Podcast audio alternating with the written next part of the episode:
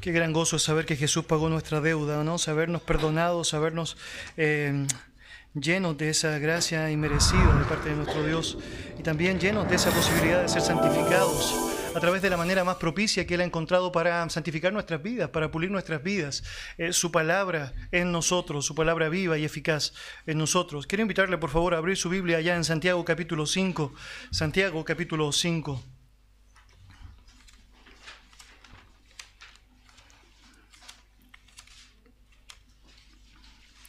La porción que nos eh, compete el día de hoy y que empezamos a tratar el día de hoy eh, abarca los versículos del 1 al 6.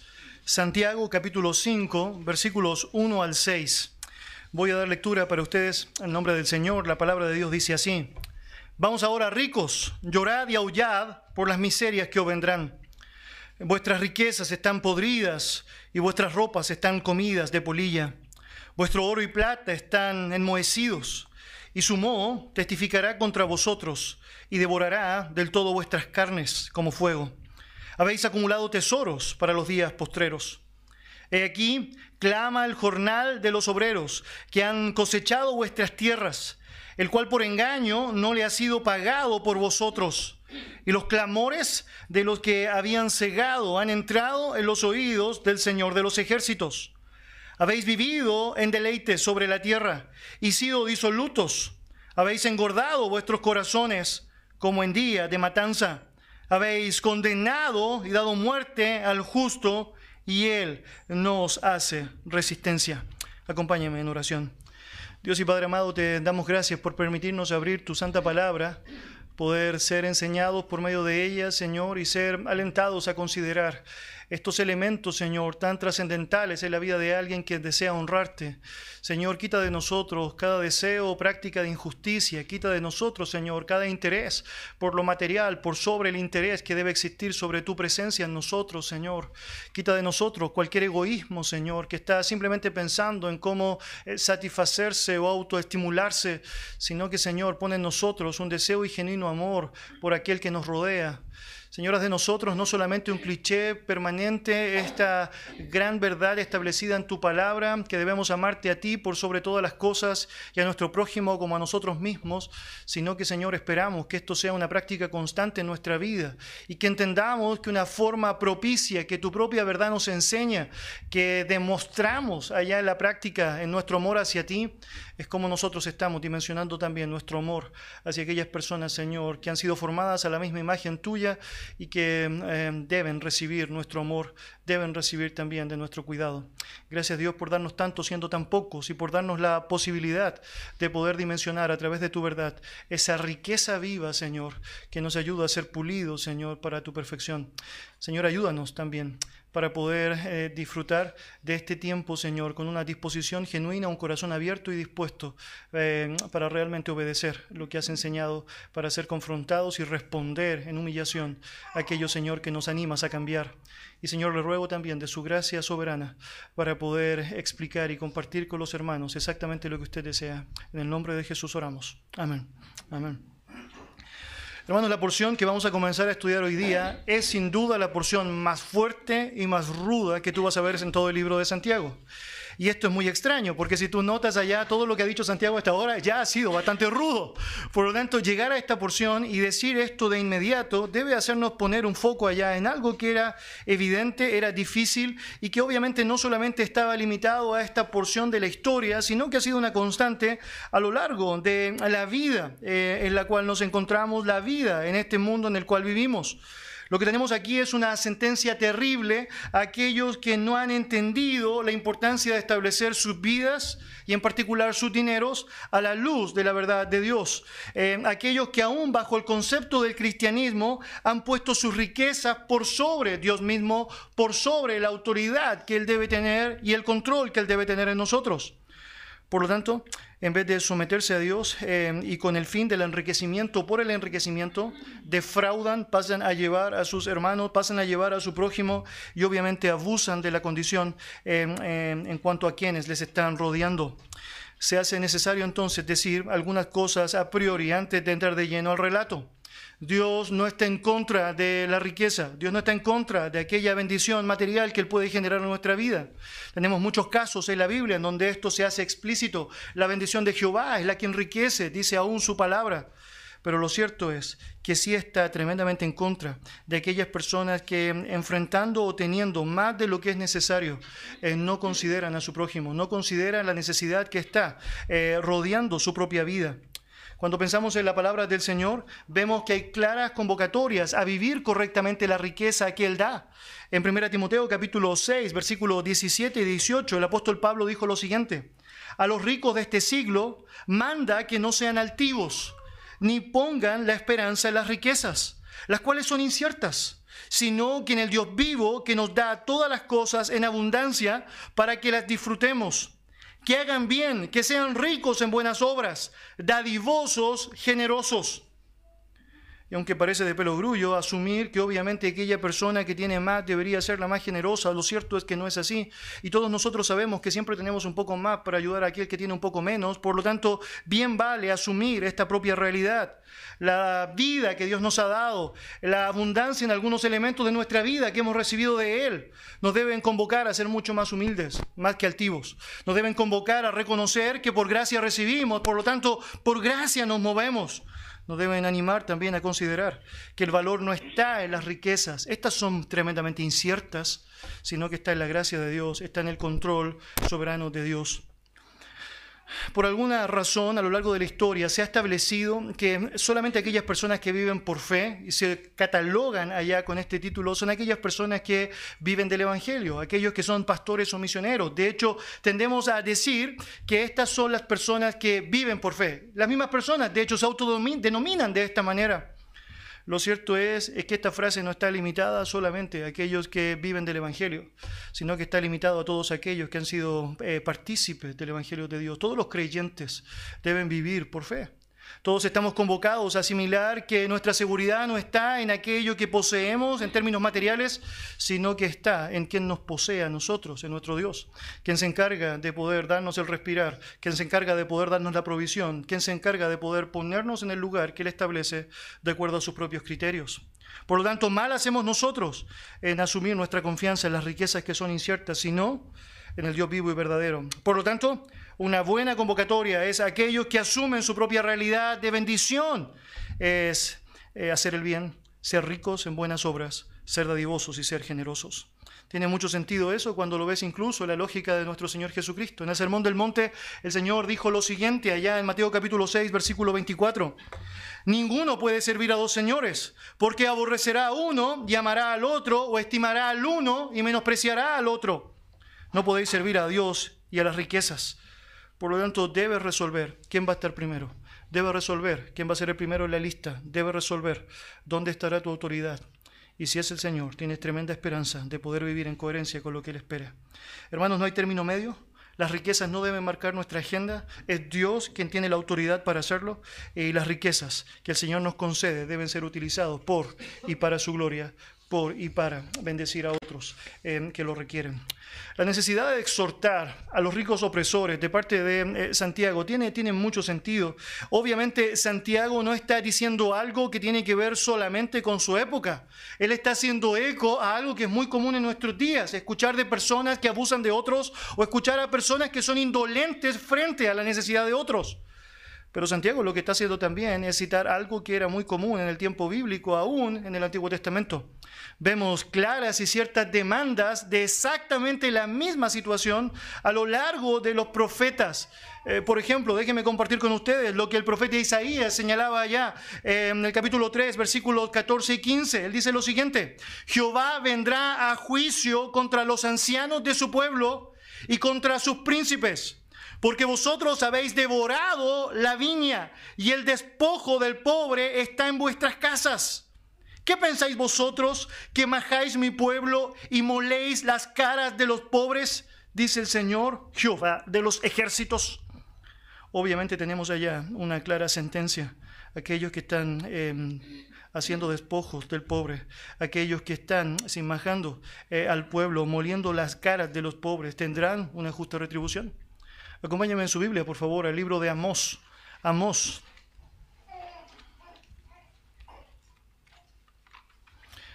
Antiguo Testamento, un profeta de nuestro Dios, Amós, haciendo eco también a esta misma referencia. Mire ya capítulo 8 de Amós.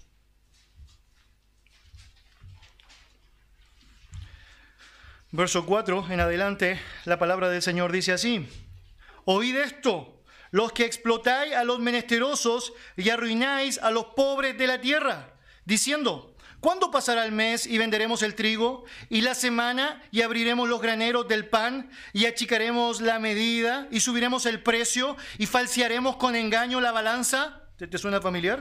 Para comprar los pobres por dinero y los necesitados por un par de zapatos y venderemos los desechos del trigo. Jehová juró por la gloria de Jacob, no me olvidaré jamás en todas tus obras. ¿No se estremecerá la tierra sobre esto? ¿No llorará todo habitante de ella?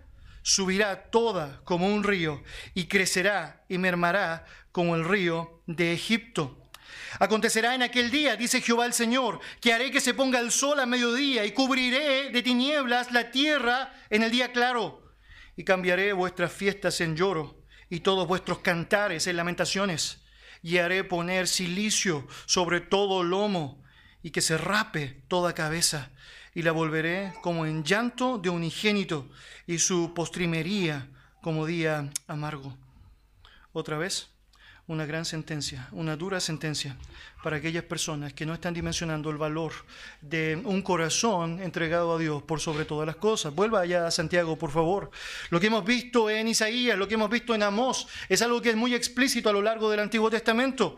Tenemos a Job, por ejemplo, diciendo lo mismo allá en el capítulo 24, a Jeremías en el capítulo 5, tenemos a Miqueas en el capítulo 2, tenemos al propio Malaquías en el capítulo 3, dando referencias claras, muy claras, del peligro de ser un rico opresor, de ser alguien que no está valorando con estima correcta a quien Dios ha puesto a su lado y por sobre todo, eh, quien ha sido puesto por sobre él para recibir la honra y la gloria por todo.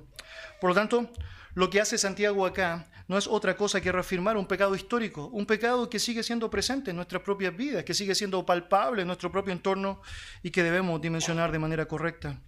Aunque esta porción está dirigida especialmente a los ricos impostores en la iglesia, aquellos que bajo la premisa de que eran creyentes finalmente no estaban viviendo como creyentes, eh, puede ser de gran referencia para nosotros también poder apreciar la convocatoria del relato y también estar dimensionando si estamos calzando con algunos elementos, muy malos elementos, que están siendo un mal reflejo de lo que significa realmente la autoridad de Dios en nosotros.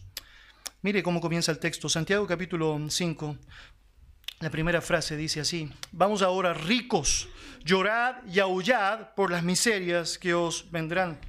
Ahora, si notas la forma como comienza Santiago, ya ha sido utilizada en el contexto. Mire capítulo 4, versículo 13. Vamos ahora, los que decís, hoy y mañana iremos a tal ciudad y estaremos allá un año y traficaremos y ganaremos. Y hemos aprendido de eso. Eh, Santiago está llamando la atención allá en primer lugar de aquellos que hacen planes sin consultar a Dios sobre lo que van a hacer o lo que quieren hacer. Bueno, en el capítulo 5 tenemos ahora esta convocatoria a los ricos. Si quisiéramos utilizar terminología actual, básicamente este es un llamado de atención. Escuchen bien, ricos, atiendan ricos.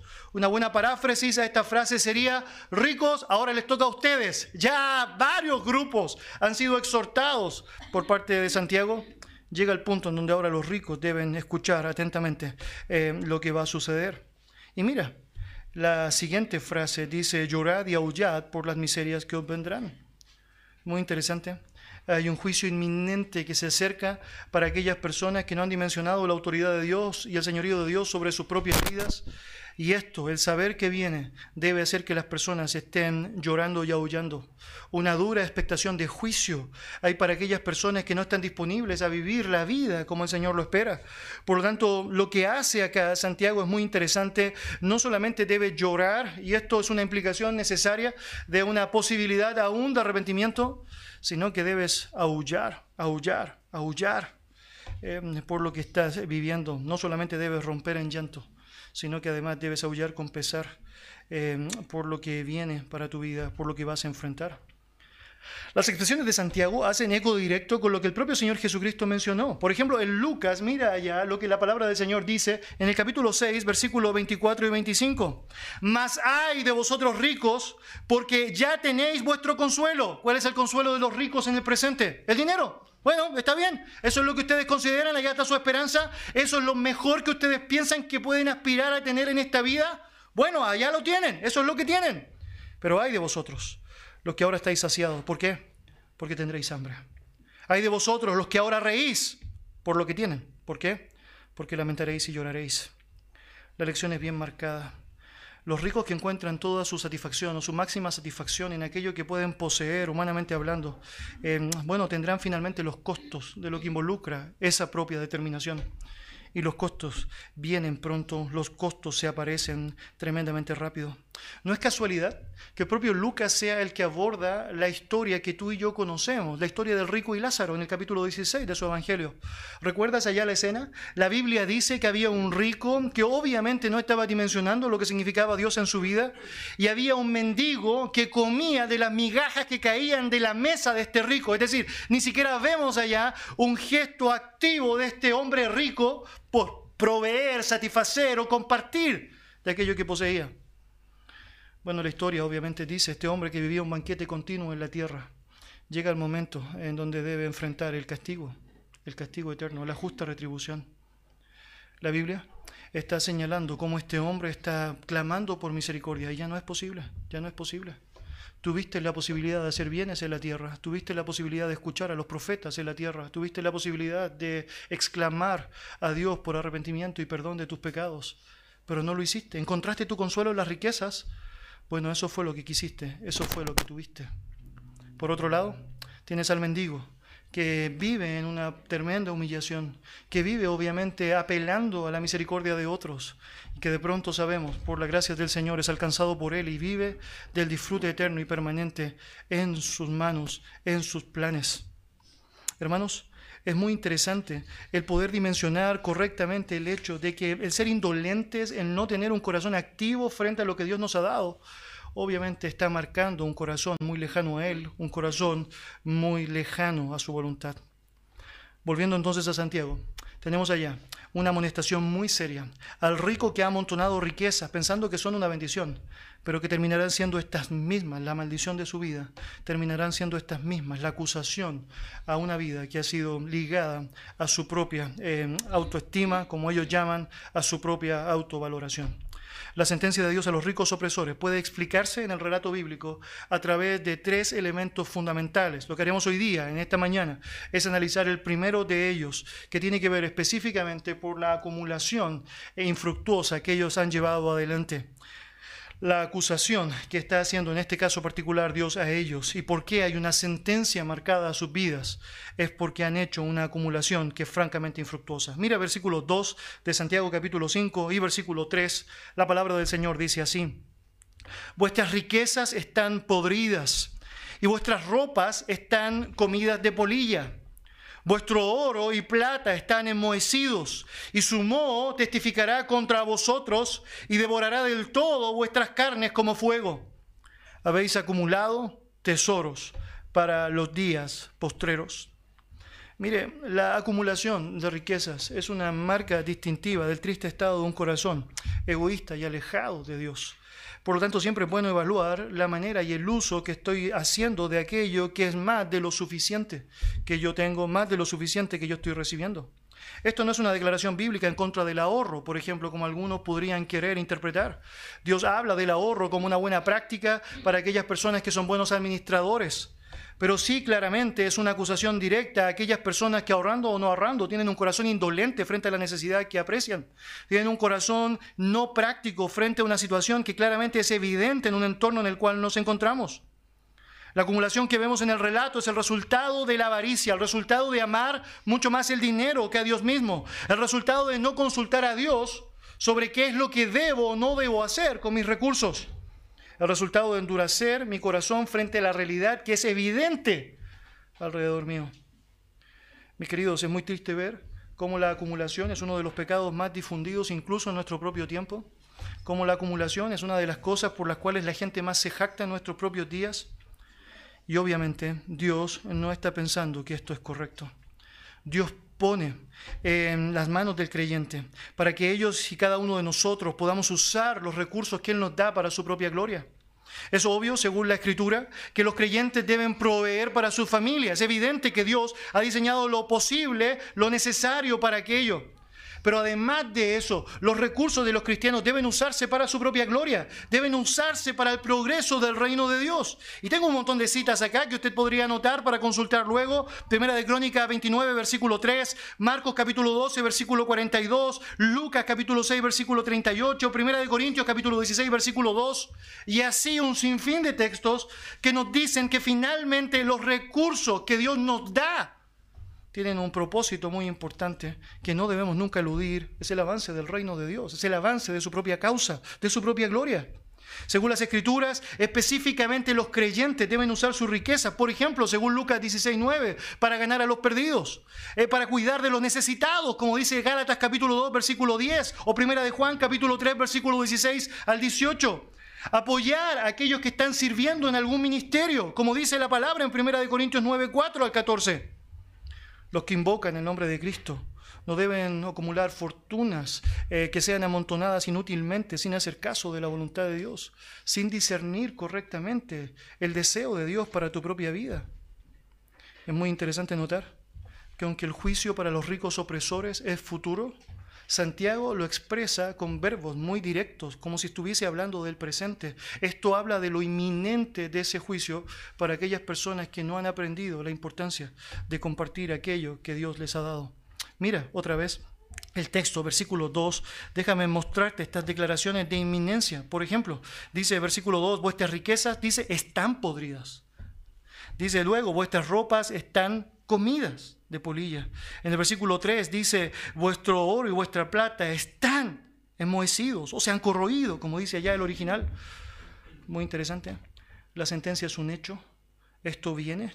Por lo tanto, es más valioso que tú y yo podamos, en este tiempo específico, dimensionar qué es lo que realmente tiene valor, qué es lo que francamente debe tener mayor valor en nuestra propia vida.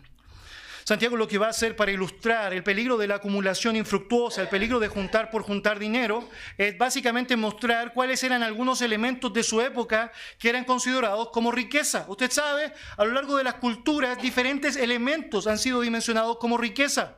Si quisiéramos decir, por ejemplo, cuál es la riqueza de Chile, ¿cuál sería su respuesta? El cobre, sabemos que eso es así. De pronto, culturalmente, dentro de muy poco, probablemente el litio tomará ese lugar. Entonces lo que está haciendo en su época Santiago es representar cuáles son aquellos elementos que eran para su cultura eh, elementos de riqueza, consideraciones de gran valor.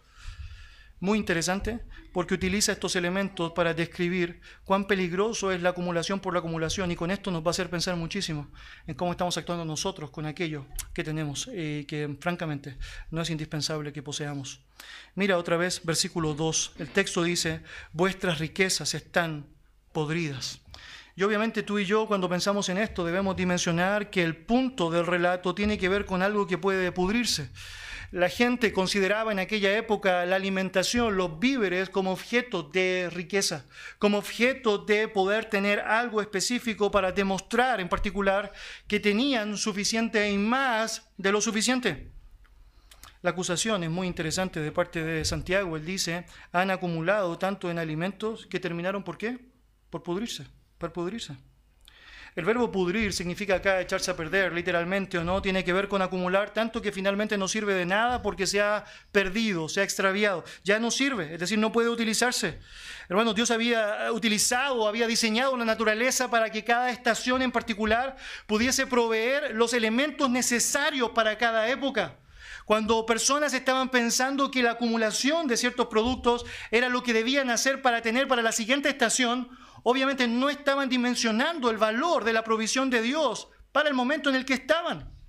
¿Recuerdas la oración del Padre nuestro? El texto dice, el pan nuestro de cada día. Es porque de una u otra manera la convocatoria bíblica es que nosotros aprendamos a depender en el Señor. No queremos, Señor, que nos dé 30 kilos de pan. ¿Por qué? Porque se va a echar a perder. No quiero acumular todo el pan pensando que a lo mejor mañana no tendré. Quiero vivir cada día con el concepto claro de que Dios es quien me provee. Por lo tanto, eh, no eh, me des riqueza ni pobreza. Eh, dame, Señor, el pan necesario. Esta ilustración era muy común y muy práctica para el pueblo de Israel. ¿Recuerdas allá? Mientras ellos están viviendo este peregrinaje hasta la tierra prometida, el Señor le proveía cada día lo necesario. ¿Recuerdas? Codornices y pan, maná y codornices. Pero no podían sacar más de la porción justa para cada día. Muy interesante, el pueblo de Israel termina frustrándose por eso, ¿no? ¿Por qué no una vez a la semana mejor para toda la semana? Es porque necesitas aprender a depender en Él. Es porque necesitas saber que debes tener y conformarte con lo necesario. Mire, acompáñame a Lucas capítulo 12, por favor. Mire cómo esta acumulación se ve tan explícita en cuanto a la necedad del corazón del que la practica. Lucas capítulo 12.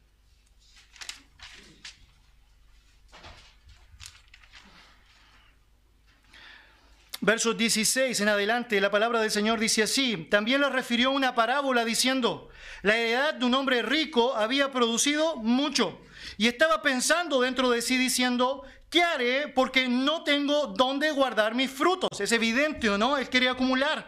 Y dijo, esto haré, derribaré mis graneros y los edificaré en mayores y allí guardaré todos mis frutos y mis bienes. Y diré a mi alma, alma, muchos bienes tienes guardados para muchos años. Repósate, come, bebe, regocíjate. Pero dijo, o Dios le dijo, necio, esta noche vienen a pedirte tu alma y lo que has provisto, ¿de quién será?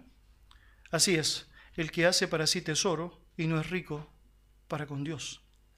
Ahora, ¿nota lo que significa la práctica allá, ser rico para con Dios? Bueno, obviamente compartir aquello que consideras por alguna razón que sería mejor acumular. Pero que si sabes, es decir, el día de mañana tu alma será pedida por Dios, lo único que va a terminar sucediendo con ello es que será podrido, será eliminado. ¿A quién le sirvió? ¿De quién será? ¿Para quién realmente eso será útil? Querido, con una adecuada distribución de alimentos no habría ninguna necesidad de que las personas pasaran hambre en nuestro mundo. En nuestro mundo. Esa es la verdad.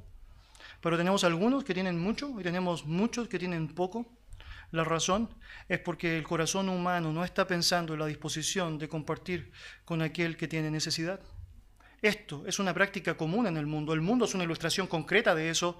Esto no debería ser una práctica entre los creyentes. No debería ser una práctica entre nosotros.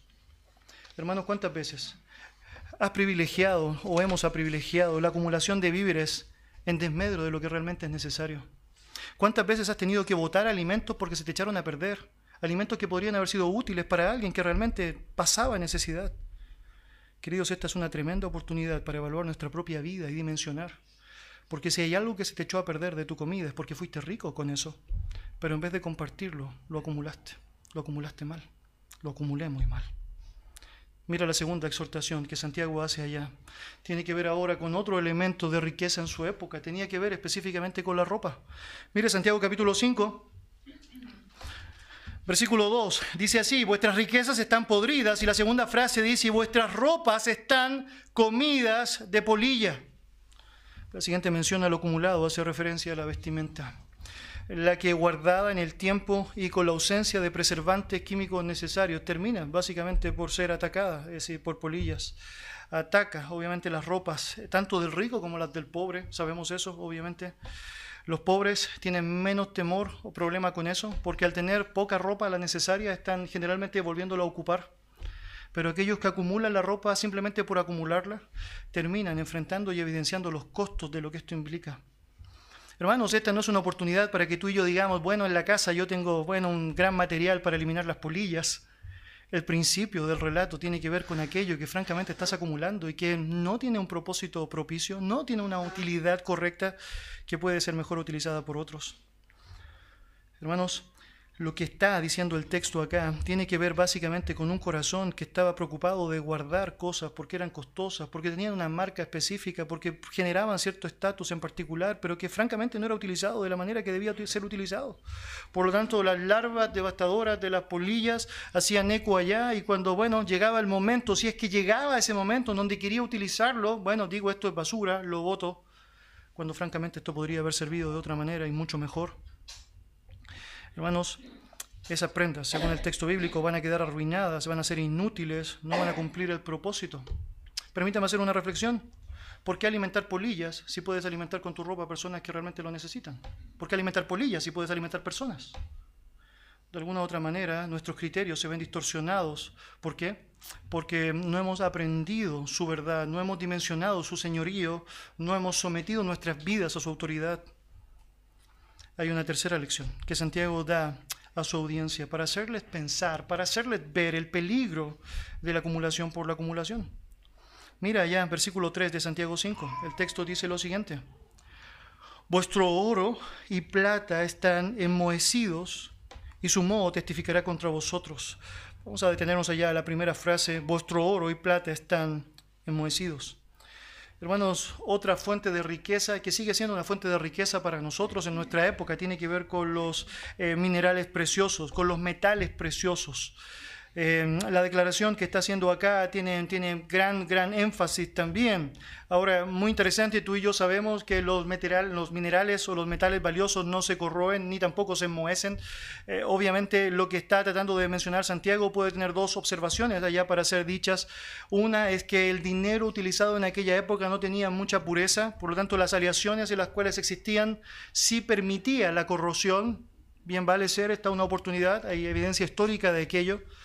Pero por otro lado, el punto de Santiago es decir que finalmente aún aquellas cosas materiales que nos parecen de gran valor no tienen ningún sentido considerando lo eterno, porque francamente, es decir, no te lo puedes llevar, francamente no sirve, es decir, para nosotros en la eternidad. Mire allá, 1 Timoteo capítulo 6, por favor, en su Biblia, si puede acompañarme allá. 1 Timoteo capítulo 6.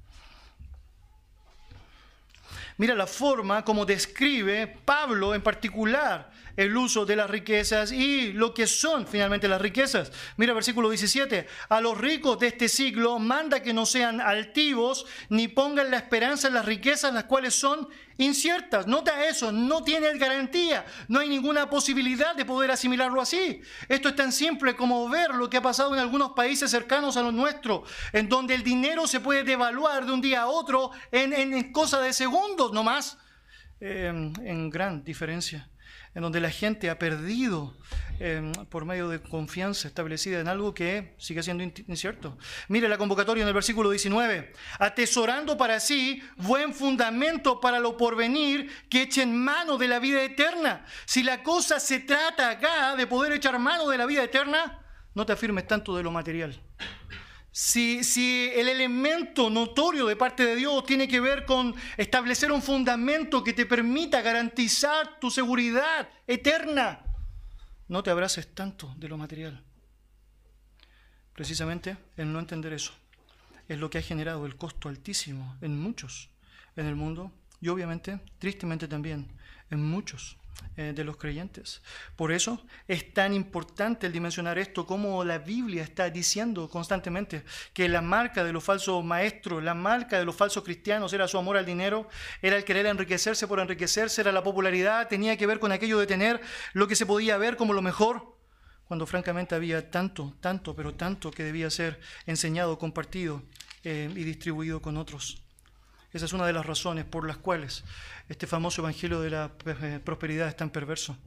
Porque cuando solamente los líderes eh, tienen prosperidad y no el resto, tenemos un problema serio. Tenemos un problema serio. Hermanos, la palabra del Señor está diciendo que mm, la riqueza que es asimilada a través de oro o plata también a la luz de la eternidad es corrupta. Eh, sin duda, nada trajimos a este mundo, dice Pablo, y nada nos podremos llevar. Por lo tanto, acumular y acumular simplemente joyas o elementos minerales o metales preciosos no tiene sentido, no tiene sentido. Mira ya otra vez cómo esta es una terminología constante en la escritura. Acompáñame por favor a Primera de Pedro. Primera de Pedro, no siempre dimensionamos en ciertos detalles que la escritura nos muestra que están haciendo ver la validez de los recursos materiales en contraste con la obra de Dios en la vida del creyente. En primera de Pedro capítulo 1, mira ya lo que dice el texto versículo 18. Sabiendo que fuiste rescatados de vuestra vana manera de vivir, la cual recibiste de vuestros padres, no con cosas corruptibles como oro o plata, sino con la sangre preciosa de Cristo, como un cordero sin mancha y sin contaminación. Entonces algunas personas dicen, bueno, pero el oro y la plata puros no se corrompen. Bueno, la luz de la eternidad, absolutamente sí. ¿Qué va a pasar con ello? ¿Qué va a pasar con ello cuando te vayas? ¿Qué va a pasar con ello cuando, cuando pidan tu alma?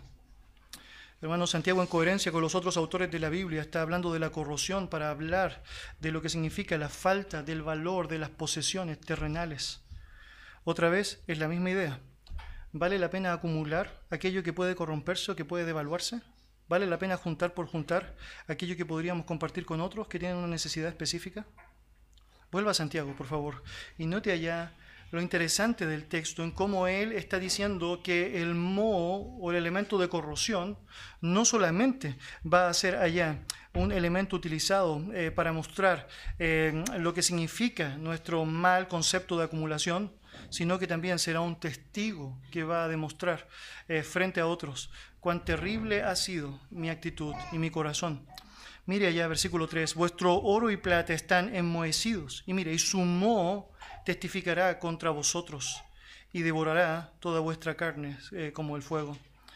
Hermanos, la Biblia está diciendo que los elementos corrosivos de los recursos materiales, los elementos que, eh, em, bueno, carcomen, los elementos que son comidos allá, van a ser el mejor testigo en el juicio de lo que significó una vida en donde enfatizamos lo material y no lo enfatizamos a Él.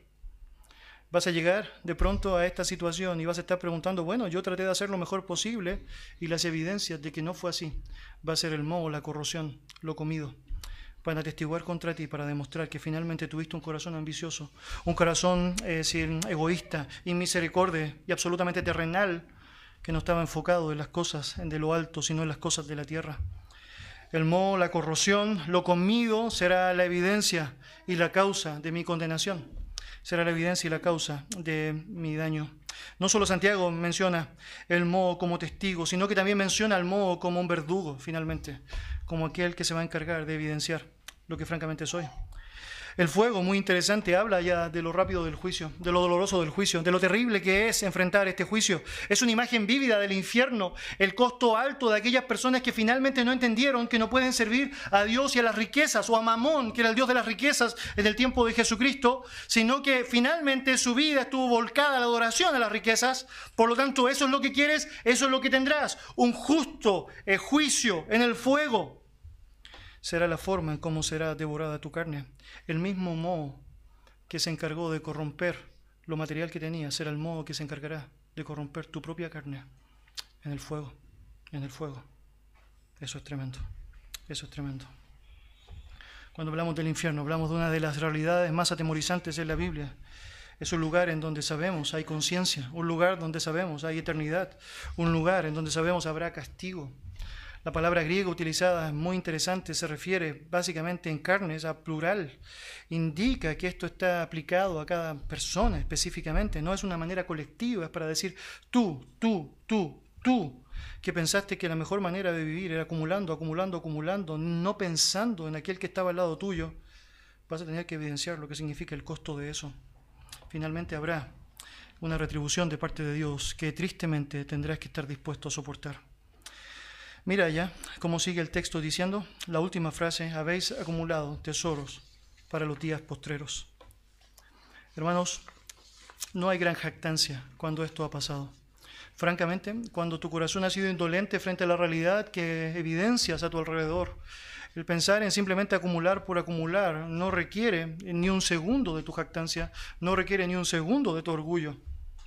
Lo que tú y yo debemos estar siempre dimensionando es cuán importante es poder dar a las personas aquello que requieren y poder dar a Dios aquello que requiere. Agradecido porque Dios me ha dado a mí específicamente lo que requiero. Acompáñame a Mateo capítulo 6. Permítame terminar con esta convocatoria dada allá. Mateo capítulo 6.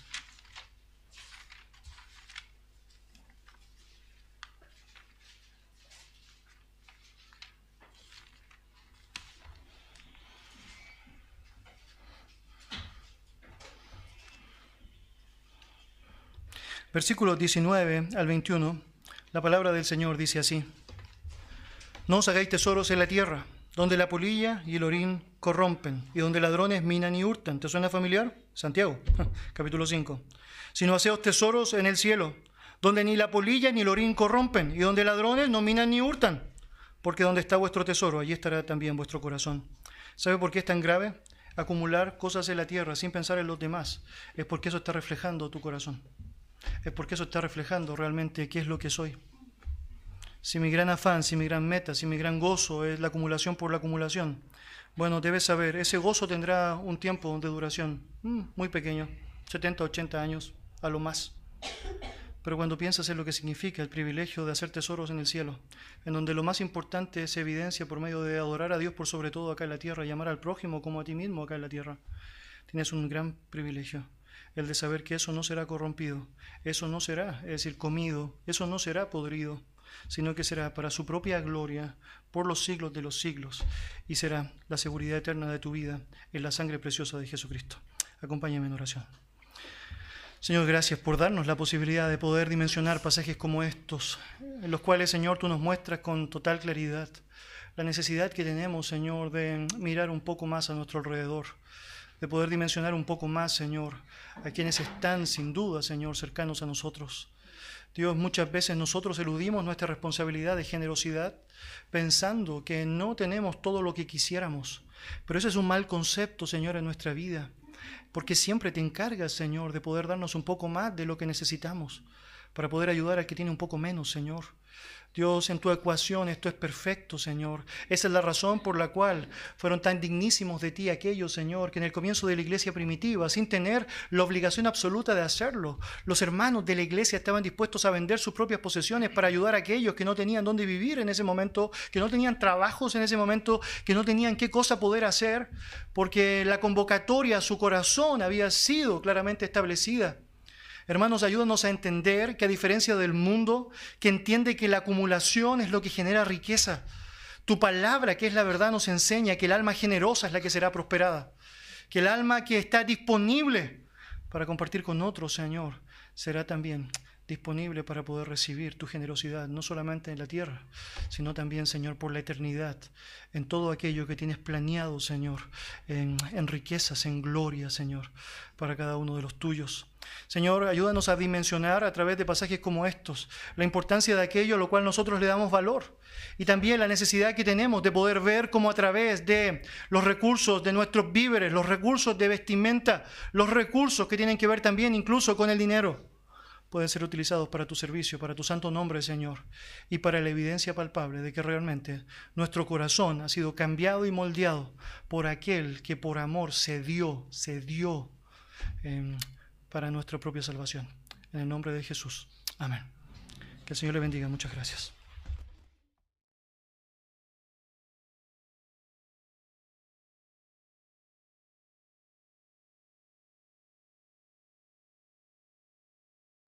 La última alabanza.